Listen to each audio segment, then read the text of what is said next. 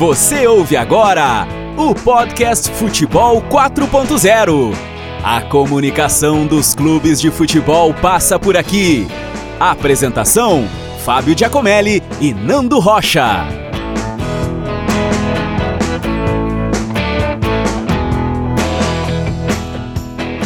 Eu sou o Fábio Giacomelli e você ouve a partir de agora a primeira edição do podcast Futebol 4.0. Olá, eu sou o Nando Rocha e em nosso programa de estreia falaremos sobre o uso do YouTube pelos clubes de futebol no Brasil. Nosso convidado é o jornalista Vitor Borges, coordenador da Santos TV. Antes de mais, vamos fazer uma breve apresentação destes que vos falam. Falo primeiro sobre o Nando Rocha, meu colega, especialista em comunicação e marketing, mestrando em comunicação estratégica e publicidade e propaganda aqui na Universidade da Beira Interior em Portugal e também editor-chefe da revista de esportes Bola em Jogo. Trabalhou com marketing esportivo e político e é um investigador da área da comunicação esportiva. O Fábio Giacomelli, meu amigo e parceiro aqui, é jornalista, mestre em jornalismo e doutorando em Ciências da Comunicação na Universidade da Beira Interior. Investigador associado ao LabCom, Laboratório de Comunicação da Universidade da Beira Interior, e ao Grupo de Investigação de Jornalismo para Dispositivos Móveis, com pesquisas nas áreas do jornalismo, rádio e jornalismo móvel.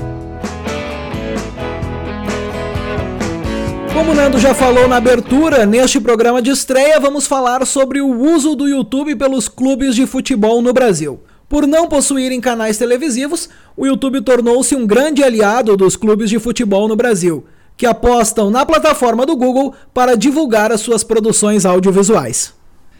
No Brasil, todos os clubes de séries A e B têm canal no YouTube. A equipe com o maior número de inscritos, segundo os dados do ranking digital dos clubes do Ibope Repucom, é o Flamengo com pouco mais de 1 milhão e 300 mil inscritos.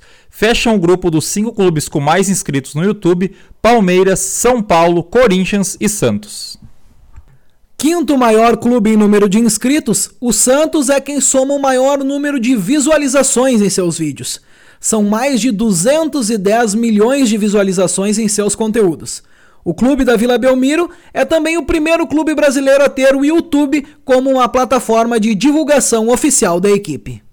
Quando a questão é número de visualizações, os 20 clubes brasileiros com mais acessos no YouTube somam juntos quase 1 bilhão de visualizações. De acordo com dados de Arnaldo Razi, diretor executivo da agência Soccer Media, em abril de 2019, o Santos, com 210 milhões de visualizações, Palmeiras, com 154 milhões, Flamengo com 144 milhões, São Paulo 112 milhões e Corinthians com 83 milhões de visualizações são os cinco clubes mais bem colocados neste ranking.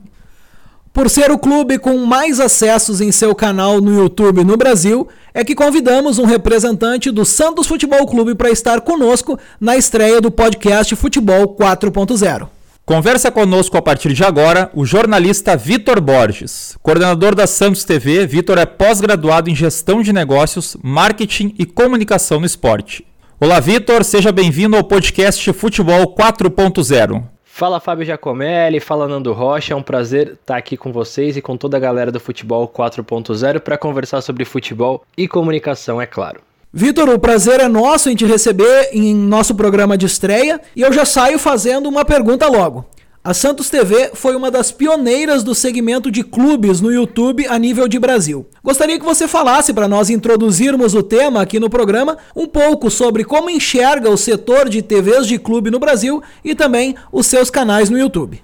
O segmento de TV de clubes no Brasil, ele deu um boom bastante interessante de 2014 para cá. A Santos TV é a pioneira do segmento, né? Começou há quase 10 anos, lá entre 2009 e 2010, a produzir conteúdo para o YouTube. Já existiam produções audiovisuais por parte do Santos, mas dentro do próprio site, mas utilizando o YouTube como plataforma e num formato de TV de clube mais ou menos parecido com o que se tem hoje.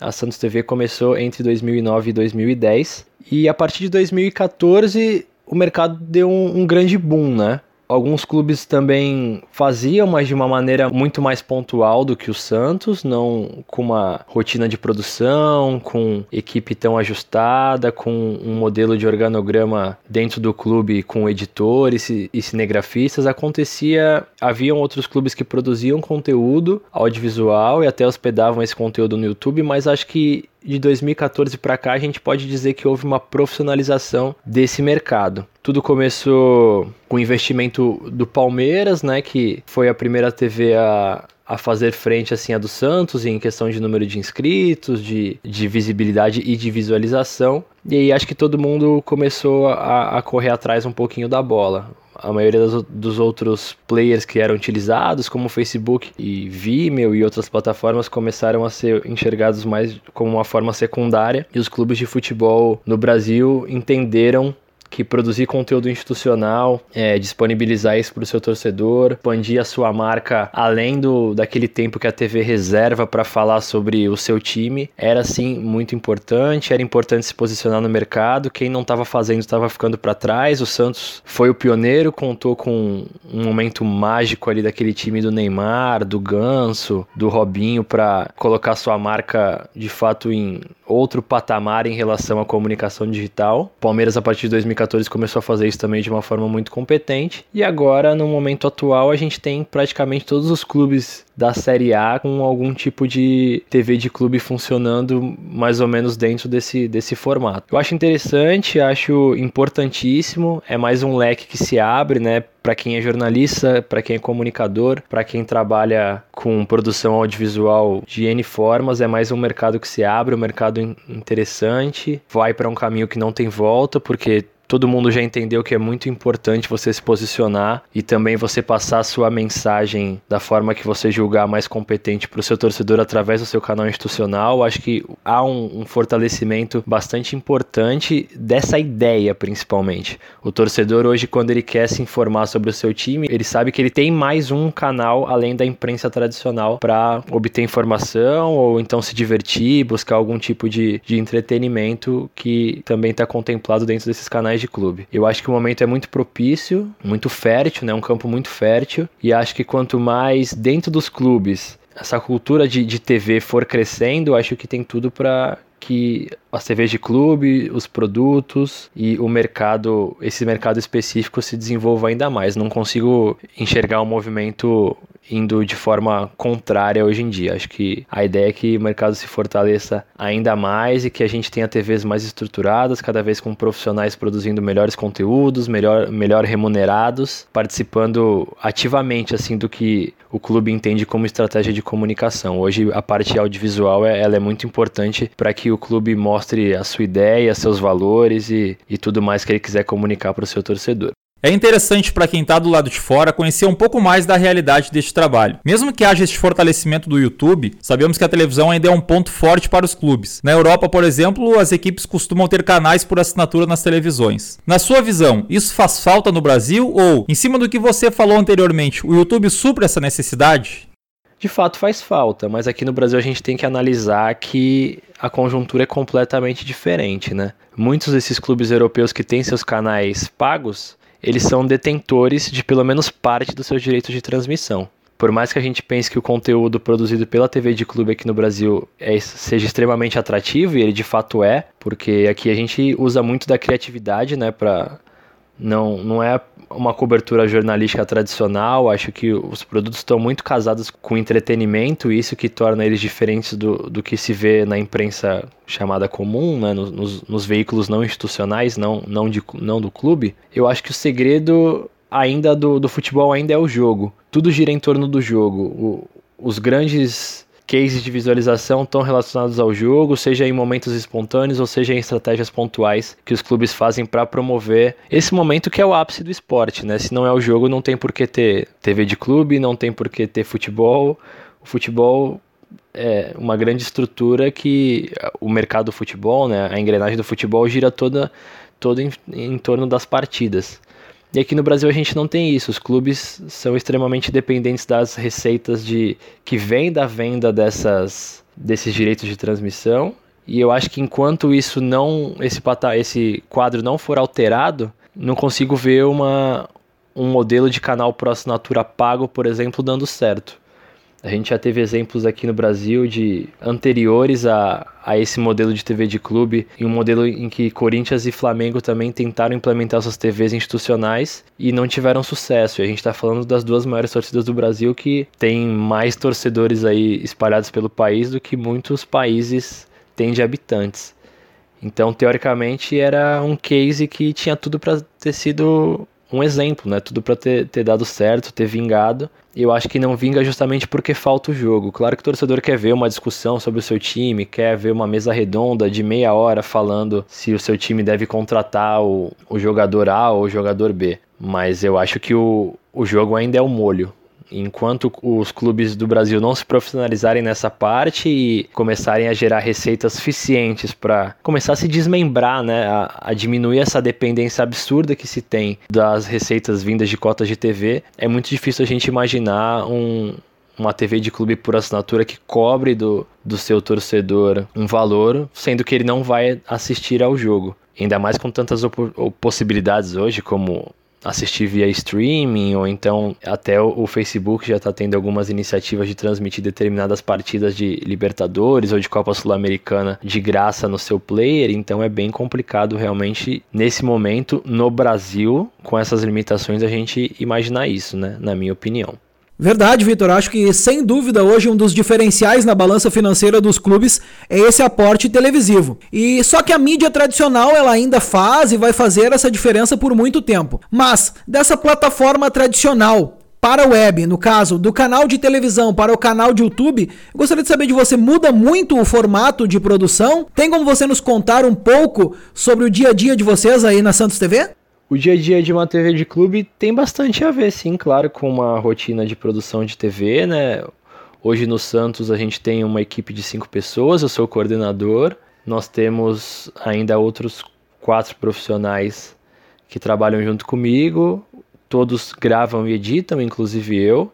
Eu ainda trabalho como entrevistador, apresentador eventualmente, né, e, e jornalista na maioria do, das, das oportunidades pensando mais no, num conteúdo, né, mas num modelo muito mais em que o, obviamente o clube é o, é o destaque, não necessariamente funciona da mesma forma do que um, um jornal normal. Mas a rotina de produção é bastante semelhante com a, com a diferença de que tudo gira em torno da agenda do time, né? Hoje, por exemplo, o Santos viajou para o Rio de Janeiro, a gente manda um profissional para fazer essa cobertura em loco, ele acompanha os treinos, acompanha os jogos, vai reportando tudo o que acontece, a gente vai editando material daqui, auxiliando ele lá, mas a, a rotina é bastante parecida assim no quesito de não tem hora, não tem feriado, não tem dia da semana, os jogos acontecem aos domingos, o jogador pode ser contratado na calada da noite, algum acontecimento importante do clube pode se dar num horário não comercial e aí é a rotina normal do jornalista, de quem trabalha com comunicação, de ter que estar tá ali na hora certa, no lugar certo para cobrir isso, ainda mais com tanta concorrência, né? A gente nitidamente tem mais visualizações, mais conteúdos que engajam mais o torcedor, justamente quando a gente faz essa, essa cobertura e esse upload desses conteúdos para o YouTube com bastante velocidade. Acho que a, a, instantaneidade da internet prega isso, né? E, e os, os dados que a gente tem colhido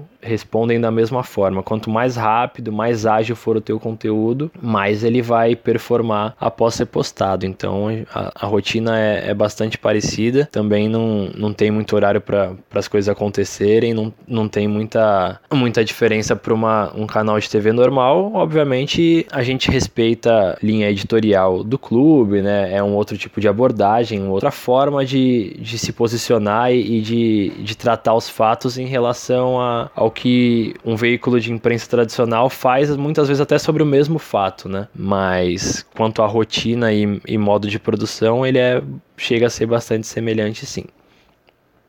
Muito importante então conhecer esse dia a dia, né, Vitor? É, sobretudo porque essas televisões de clubes, elas conseguem levar ao torcedor sempre algo diferente. E o Santos se notabilizou por isso. Costuma produzir alguns materiais especiais de grande repercussão, como o Levanta e Anda, a homenagem ao Renato e o gol impossível do Ricardo Oliveira.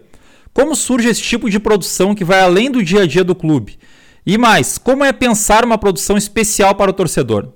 Claro, tem um planejamento em relação a datas especiais do clube, acontecimentos que muitas vezes a gente por estar lá dentro, tem algumas informações privilegiadas em relação a, ao resto da imprensa e aos outros torcedores, e isso dá o tempo suficiente para a gente se planejar e tentar produzir conteúdos especiais. É difícil de, de, de sempre. A gente sempre se desafia a sair da caixa, né? A Santos TV acho que tem isso como característica, a gente se desafia todos os dias a não ser a melhor TV de clubes em, no quesito visualização ou número de inscritos, claro que os números são muito importantes, mas a gente quer sempre produzir o conteúdo mais diferente e com mais identificação, que o torcedor se sinta, se sinta cada vez mais pertencente daquilo, que ele se veja naquilo, que o Santista que assista ou que o, o, amante do futebol entenda que desse lado, produzindo, também tem gente que fala a mesma língua dele. A gente usa muito datas especiais e, e acontecimentos para criar insights, né?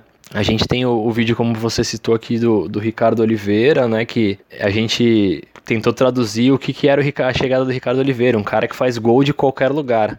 Então, por que não fazer ele, não simular que ele está fazendo um gol de um lugar que você jamais imaginou que fosse possível, que é de fora do, do campo, né? E acho que o resultado foi bem legal. Levante e anda a mesma coisa, a gente tinha a demanda de produzir mais um vídeo sobre Santos, o time da virada já que o Santos também é conhecido como o time da virada, assim como, como alguns outros brasileiros se intitulam dessa forma, mas por ter já virado os jogos que pareciam perdidos, como aquele lá de 95, 5 a 2 contra o Fluminense no Pacaembu. E aí a gente se inspirou nessa música do, do Emicida, que tem tudo a ver com virada, mas com virada de vida, uma coisa que transcende muitas vezes o campo do futebol e pelo Emicida ser santista por esse fato, acho que casou de uma forma bastante perfeita e acabou sendo aí a trilha sonora da, da conquista do Paulistão de 2015, inclusive ganhamos um prêmio de cinema aqui em Santos com, com um videoclipe com, com a versão que foi feita. Foi bem satisfatório, assim. Esses conteúdos especiais, a, a gente,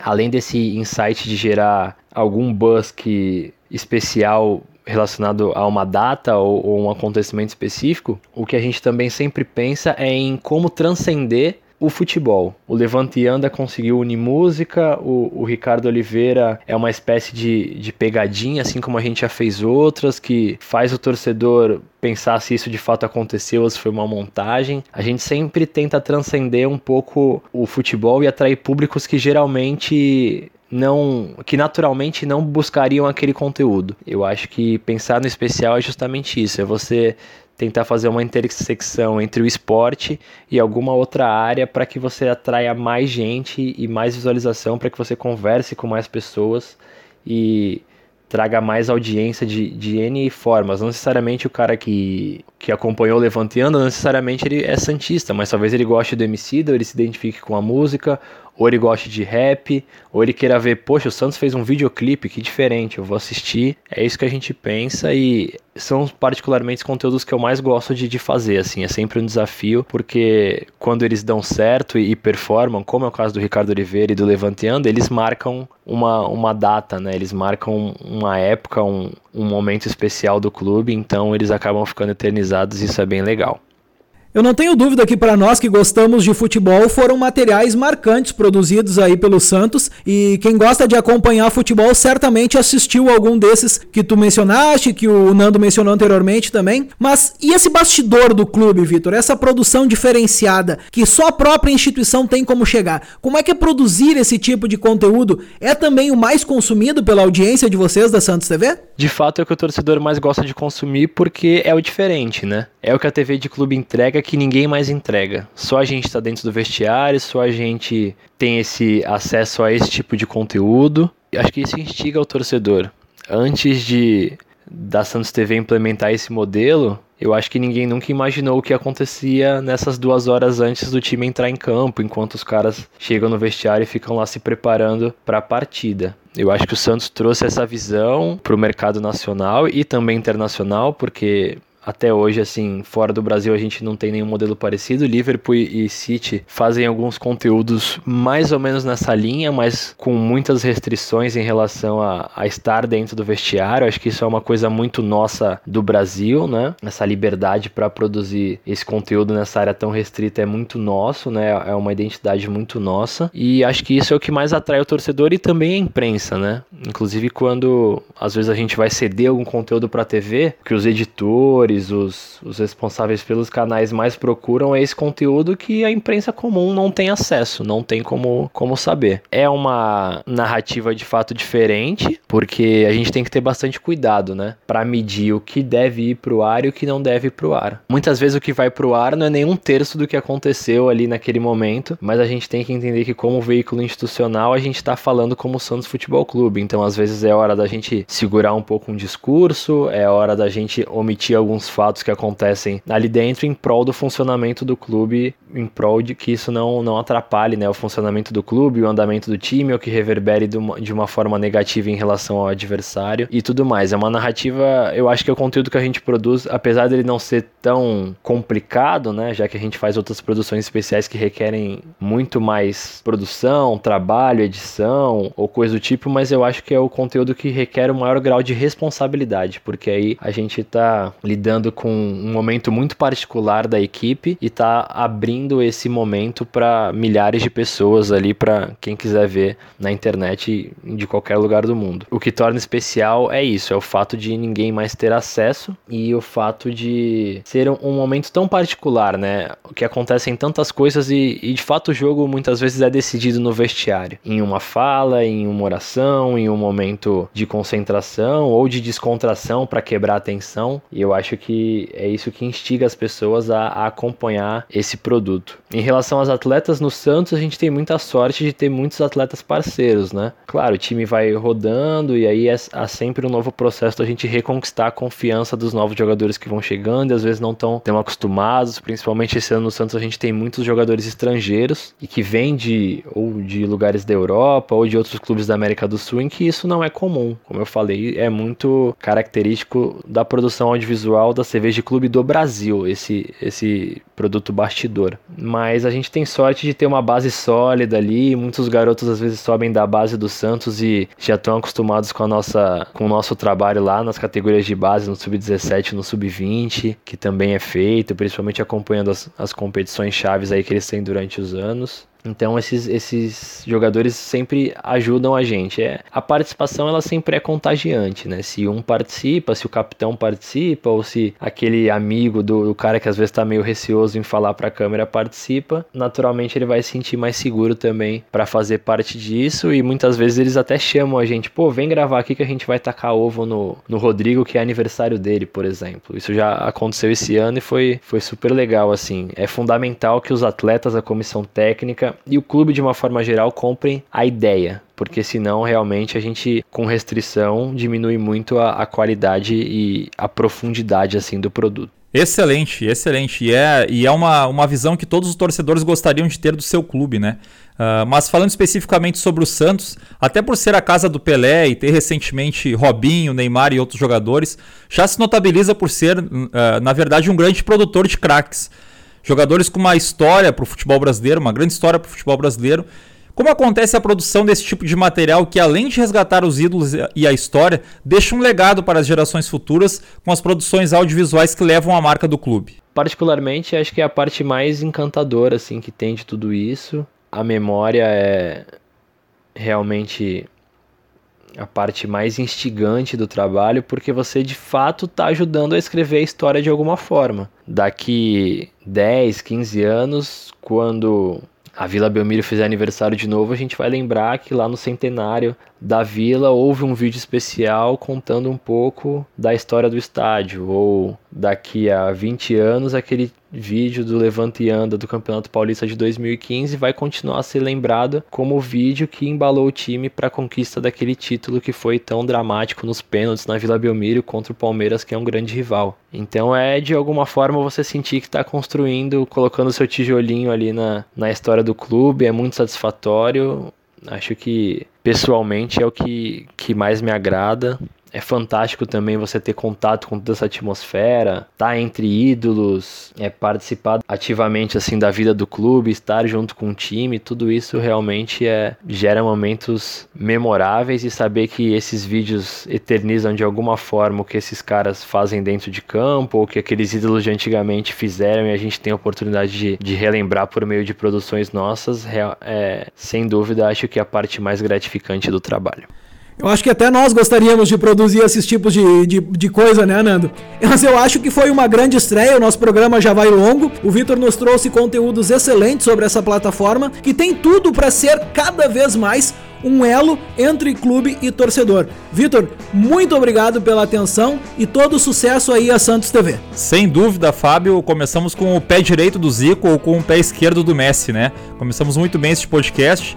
Também gostaria de agradecer ao Vitor e ao Santos Futebol Clube pela disponibilidade deste grande profissional e convidá-los a acompanhar daqui para frente. Uma vez por mês, nós vamos abordar a comunicação dos clubes de futebol, sempre com convidados para oferecer um conteúdo diferenciado para quem acompanha.